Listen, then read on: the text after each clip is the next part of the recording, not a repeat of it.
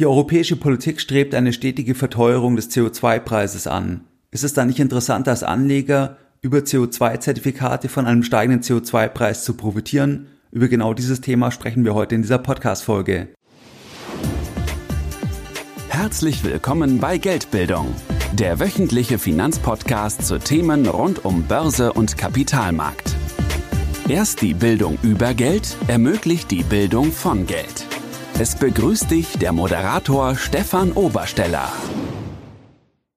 Herzlich willkommen bei Geldbildung. Schön, dass du dabei bist. Jeden Sonntag, da erhalten weit über 10.000 clevere Privatanleger meinen sonntäglichen Geldbildung Newsletter und das Ganze schon seit vielen Jahren, seit 2014. Geldbildung befindet sich also bereits im neunten Jahr und 2024 ist dann der zehnte Geburtstag von Geldbildung. Am Sonntag besprechen wir ganz verschiedene Themen, es kann sein, wir besprechen am Sonntag antizyklische Investmentchancen. Es kann sein, wir besprechen wichtige makroökonomische Entwicklungen am Sonntag.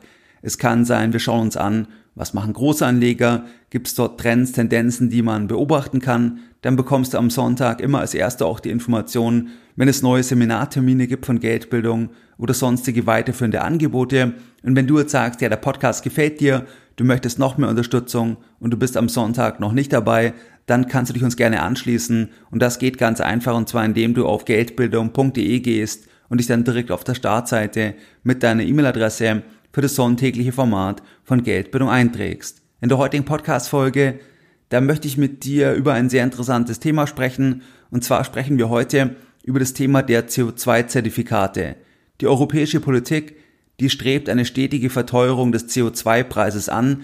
Das sieht man beispielsweise an den Mechanismen, die beim europäischen CO2-Handel dahinter stehen, dass man dort eine stetige Verknappung anstrebt und dementsprechend auch eine Verteuerung dann von den Zertifikaten anstrebt. Und dann stellt sich doch die Frage, kann das nicht interessant sein als Anleger, dass man selber dort investiert und dann von einem steigenden CO2-Preis profitiert.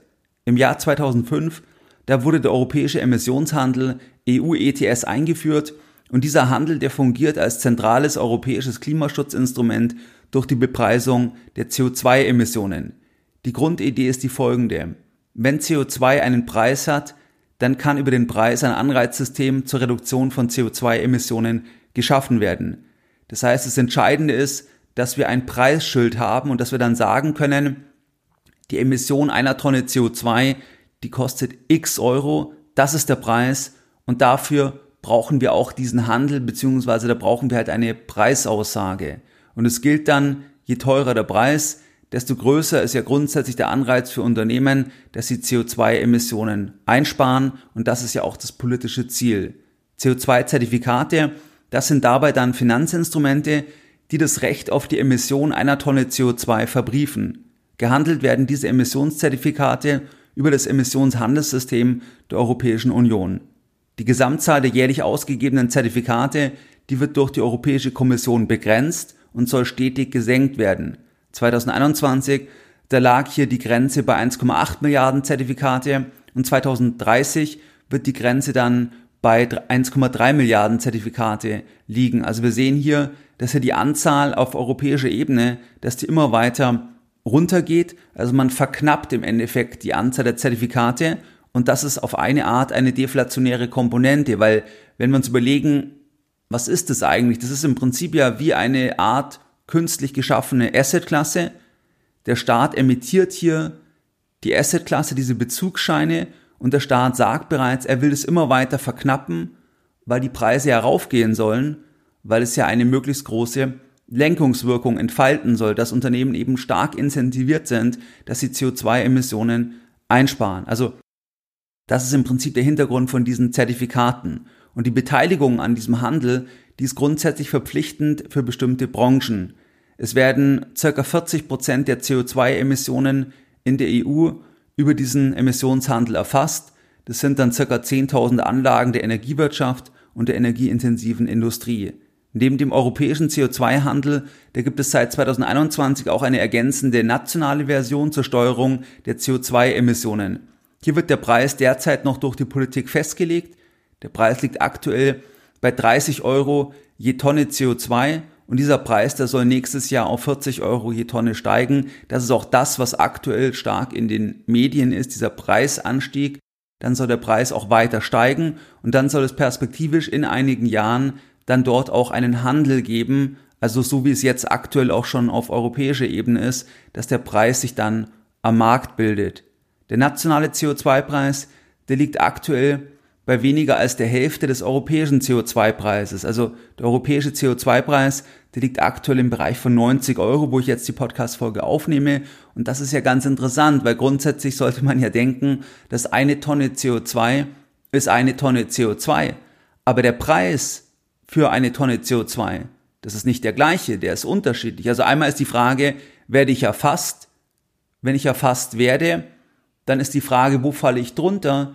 Weil auf europäischer Ebene, da habe ich aktuell eben den Preis von ungefähr 90 Euro je Tonne CO2 und der nationale Preis, der liegt aktuell bei 30 Euro je Tonne CO2. Also das ist ganz interessant, dass der Preis nicht einheitlich ist, sondern unterschiedlich ist. Wie kann man jetzt als Privatanleger in CO2-Zertifikate investieren? Man kann nicht auf den nationalen CO2-Preis setzen, das ist ja ein Festpreis, aktuell noch, sondern man kann nur auf den europäischen setzen, weil dieser Preis ist handelbar. Man kann allerdings nicht direkt CO2-Zertifikate handeln als Privatanleger, sondern man muss einen Umweg gehen und man kann beispielsweise Open-End-Zertifikate kaufen auf einen Basiswert und der Basiswert, der reflektiert dann den CO2-Preis. Der Basiswert, das ist dabei in der Regel ein Terminkontrakt auf eine zukünftige Lieferung und der wird dann jeweils rolliert in die nächsten Kontrakte, weil irgendwann wird der Kontrakt ja fällig und man will das Ganze ja langfristig halten, das ist ja ein Open-End-Produkt und dann wird es rolliert in den nächsten Kontrakt. Und der Basiswert, der wirst du dann oft auf folgende Bezeichnung stoßen und zwar ICE EUA Futures. ICE, das steht für Intercontinental Exchange. Das ist also die Terminbörse, wo der Terminkontrakt gehandelt wird. Und dieses EUA, das steht für European Union Allowance und das entspricht dann einer europäischen CO2-Emissionsberechtigung für eine Tonne CO2. Also, das ist dann ein Produkt, worüber man dann auf den CO2-Preis setzen kann. Was spricht jetzt für den Investment Case und was spricht gegen den Investment Case? Was für den Investment Case spricht, das ist sicherlich das Thema, dass es ja politisch beabsichtigt ist, dass der CO2-Preis teurer wird, beziehungsweise in jedem Fall, dass der CO2-Preis teuer bleibt. Weil in der Vergangenheit war, der CO2-Preis viel geringer und dann hat man auch den Mechanismus verändert, dass die Preise raufgehen, weil man die Preise nicht so weit unten haben möchte. Also man hat im Endeffekt die Politik hinter sich, die bestrebt ist, dass der Preis in jedem Fall teuer bleibt, respektive sogar noch deutlich teurer wird. Also das ist der eine Faktor, der sicherlich grundsätzlich interessant ist, weil wir müssen uns erinnern, dass das Ganze ja eine künstlich geschaffene Assetklasse ist. Also es ist ja auch die Politik, die die Angebotsseite definiert. Die Politik entscheidet ja, wie ist der Mechanismus, wie viel Zertifikate gibt es, wie viel wird das Ganze weniger. Also da gibt es noch weitere Mechanismen, aber das entscheidet ja die Politik. Und die Politik möchte ja, dass der Preis teuer bleibt oder sogar teurer wird. Das ist der erste Faktor, der für den Investment Case spricht. Der zweite Faktor, das ist das Thema, dass das Produkt, die Angebotsseite, dass die ja abnimmt auf europäischer Ebene. Also wir haben hier eine eingebaute Deflation. Sollten Unternehmen jetzt auf der Nachfrageseite nicht entsprechend die Reduktionen schnell erreichen können, dann sorgt dies ja für Preisdruck. Also das ist natürlich interessant, wenn wir ein Gut haben, was tendenziell knapper wird, wo jedes Jahr immer weniger dann es entsprechend davon gibt, weil weniger verteilt wird. Die Daten hatte ich ja vorher genannt, zumindest auf europäischer Ebene. Ein weiterer Faktor ist das folgende, dass der CO2-Preis, dass der eine geringere Korrelation zu Aktien hat, wie jetzt verschiedene Aktienmärkte untereinander. Also wir haben einfach nochmal eine Assetklasse, die sich anders entwickelt, die auch mal in einer schwierigen Marktphase vielleicht sogar besser performen kann. Wenn wir uns zum Beispiel 2022 anschauen, dann war das so, dass wir dort dann beim CO2-Preis eine relative Outperformance hatten im Vergleich zu ganz vielen Assetklassen, weil 2022 durch die Zinswende unter anderem ja auch ein sehr, sehr schwieriges Jahr war für viele Assetklassen. Und das ist einfach nochmal eine weitere Komponente. Welcher CO2-Preis ist möglich? Aktuell liegen wir ja bei einer Tonne, bei einem Preis von circa 80, 90 Euro, das ist so die Größenordnung. Welcher Preis ist möglich? Hier möchte ich einen Kommentar zitieren. Und zwar ist der Kommentar im Handelsblatt erschienen am 5.5.21 von Claudia Kempfert. Da möchte ich kurz zwei Sätze zitieren. Und zwar Satz 1, Zitat Anfang, um die Pariser Klimaziele zu erreichen, muss der CO2-Einstiegspreis bei 80 Euro liegen und zügig auf 180 Euro steigen. Zweit, Zitat Ende. Zweiter Satz aus dem Kommentar. Zitat Anfang. Das Umweltbundesamt hat errechnet, dass der nötige CO2-Preis aktuell bei 180 Euro liegt und wenn zukünftige Generationen einbezogen werden, sogar bei 680 Euro. Zitat Ende. Das war 2021, wo dieser Kommentar veröffentlicht wurde. Generell gibt es einige Organisationen, die sagen, dass wir 2023 bzw. 2030 einen CO2-Preis von 200 Euro oder sogar 300 Euro je Tonne brauchen, um die politisch gesetzten CO2-Ziele zu erreichen. Also, wenn man hier diese Kommentare sich anschaut, dann auch ein bisschen die Politik sich anschaut, dann gibt es schon einige Faktoren, die dafür sprechen, dass der Preis dass der eigentlich noch weiter raufgehen sollte, langfristig betrachtet. Aber das ist natürlich alles vage. Niemand kann hier den Preis vorhersehen. Wir werden es gleich auch bei den Argumenten sehen, die gegen den Investment Case sprechen. Aber einfach mal so die Perspektive, dass es schon einige Marktbegleiter, Marktbeobachter gibt, die einen wesentlich höheren Preis fordern oder wollen oder sehen, weil sie einfach sagen, wir brauchen das, um dann die gesetzten CO2-Ziele zu erreichen. Was spricht jetzt gegen den Investment Case? Diese Assetklasse, die ist ja komplett politisch. Der Staat emittiert diese Zertifikate, der Staat definiert den Mechanismus, das ist komplett politisch. Würde die Politik feststellen, dass der Preis doch niedriger sein muss, beispielsweise um wettbewerbsfähig zu bleiben oder dass man feststellt, Moment mal, diese Lenkungswirkung, die wir mit einem hohen Preis beabsichtigen, das geht in die falsche Richtung, weil wir zum Beispiel Anreize damit setzen, die wir gar nicht intendiert haben, weil dann zum Beispiel Unternehmen mehr ins Ausland gehen und dort werden dann mehr Emissionen emittiert, wenn man dann zum Beispiel verstärkt wieder auf Kohle setzt. Also wenn man da irgendwie zu dem Ergebnis kommt, zu der Erkenntnis kommt, dass man das ändern muss, dann könnte die Politik eingreifen und dann sind wir dem ausgeliefert, weil es ja eine politische Anlageklasse ist. Also das ist sicherlich ein großes Problem, eine große Unsicherheit. Also einerseits interessant, weil die Politik ja sagt, das Ganze ist deflationär auf europäischer Ebene und das Ganze soll eher raufgehen vom Preis. Aber natürlich kann sich diese Meinung auch ändern, wenn man neue Erkenntnisse gewinnt, vielleicht auch wenn die Stimmung sich verändert in der Gesellschaft, was auch immer. Also das ist halt der Faktor, wo man ausgeliefert ist. Dann der zweite Punkt ist sicherlich das Thema, dass in der Regel die Kosten von diesen Zertifikaten vergleichsweise hoch sind und teilweise über über zwei Prozent sind. Also man kann ja nicht direkt in die Zertifikate investieren, sondern man investiert über ein Zertifikat, über ein Open-End-Zertifikat, investiert man indirekt dann in diese CO2-Zertifikate, weil dann dieses Open-End-Zertifikat am Ende des Tages dann hier einen Terminkontrakt abbildet und ähm, das ist ja ein bisschen der Mechanismus. Und dort haben wir im Produkt dann eben die Kosten von über zwei Prozent. Wir haben auch dann durch den Abbildungsmechanismus Nachteile möglicherweise bei den Rollierungen in die nächsten Kontrakte. Also wenn du jetzt die Open-End-Zertifikate anschaust, dann haben die zum Beispiel den Dezember-Kontrakt eingebaut, dann kommt irgendwann der Dezember und dann müssen die ja rollieren in den nächsten Kontrakt und je nachdem, wie dort dann die Bepreisung ist, gibt's dort dann Rollverluste. Also das ist halt dieses Rollen was wir haben, wenn man bei solchen Zertifikaten die Terminkontrakte abbildet, die irgendwann fällig sind, dann muss gerollt werden und wenn dann der Preis für zukünftige Kontrakte deutlich höher ist, dann gibt es eben Rollverluste. Wir können ferner nur indirekt über Zertifikate investieren, das ist generell das Grundthema, und haben dabei ein Emittentenrisiko, weil es ja emittiert ist von einer Bank, beispielsweise Societe Generale oder Wontobel oder wer auch immer.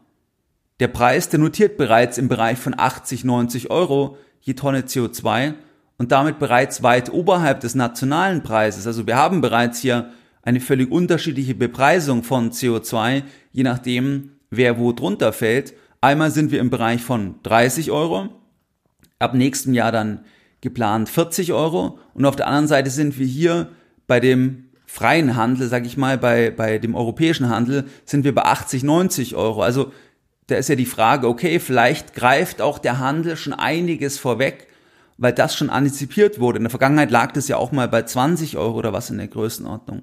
Also das ist ja ein bisschen die, die Frage, was reflektiert der Preis schon? Weil natürlich gibt es auch Kräfte, die warnen vor einem wesentlich höheren CO2-Preis, weil sie eben sagen, okay, wir müssen auch an den Erhalt der Wettbewerbsfähigkeit denken. Das ist ja die andere Seite, neben der Gegenseite, die eben sagen, wir brauchen einen immer höheren CO2-Preis und das wäre eben genau richtig wegen der Lenkungswirkung, gibt es ja auch die die Industrie, man sieht es jetzt auch zum Beispiel bei der politischen Kommentierung beim nationalen CO2-Preis, jetzt bei der Anhebung gibt es dann auch Stimmen, die sagen, wir müssen halt das Ganze mit Augenmaß machen und so weiter, weil wir auch berücksichtigen müssen eben, dass die Wirtschaft aktuell schwächelt, dass das ja auch ein Kostenfaktor ist, weil auch bei dem Thema vom nationalen CO2-Preis am Ende schlägt es natürlich auch auf eine Art dann durch zum Verbraucher, weil diese Preise ja auch weitergegeben werden müssen. Also das ist halt dann der Gegenpol. Was reflektiert der aktuelle Preis schon?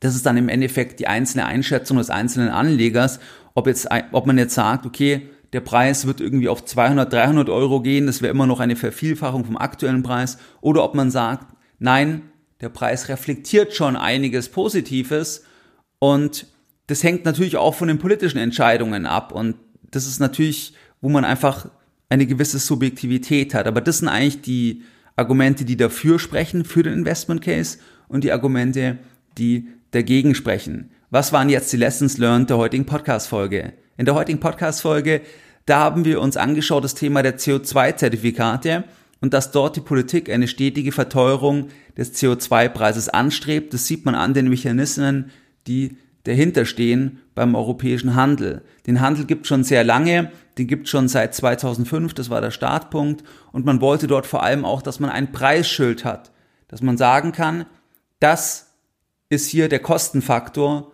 für die Emission einer Tonne CO2. Da hat man dann ein Finanzinstrument geschaffen, diese CO2-Zertifikate, und da gibt's dann immer eine bestimmte Anzahl. Manche Betriebe bekommen dann kostenlos welche, das geht dann auch runter wie viel kostenlos verteilt werden. Also da gibt's diverse Mechanismen, aber insgesamt soll das reduziert werden. Das hat eine deflationäre Komponente und man möchte, dass der Preis raufgeht.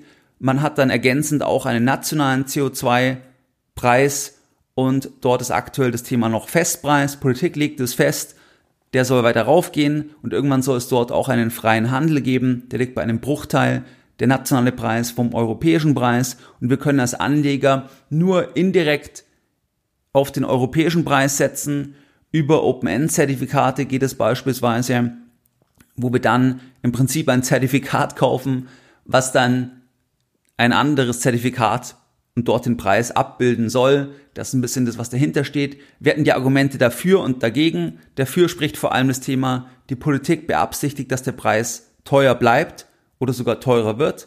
Wir haben die Angebotsseite, die rückläufig ist auf europäischer Ebene. Wir haben eine geringere Korrelation zu Aktien beim CO2-Preis, wie untereinander von den Aktienmärkten. Wir haben auch die Aussagen von diversen Marktbegleitern, sage ich mal, die dann auch sagen, der Preis muss deutlich über 100 Euro sein, der muss irgendwie auf 180 Euro oder auf 200 Euro oder sogar noch mehr gehen. Also das wäre dann das bullische Thema.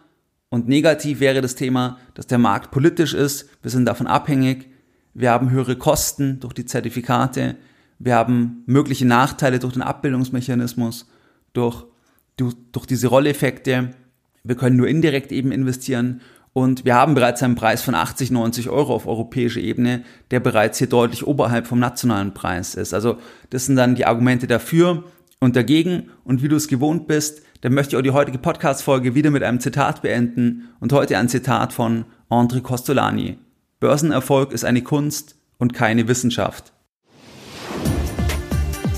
Mehr Informationen zu Themen rund um Börse und Kapitalmarkt findest du unter www.geldbildung.de. Und immer daran denken, Bildung hat die beste Rendite.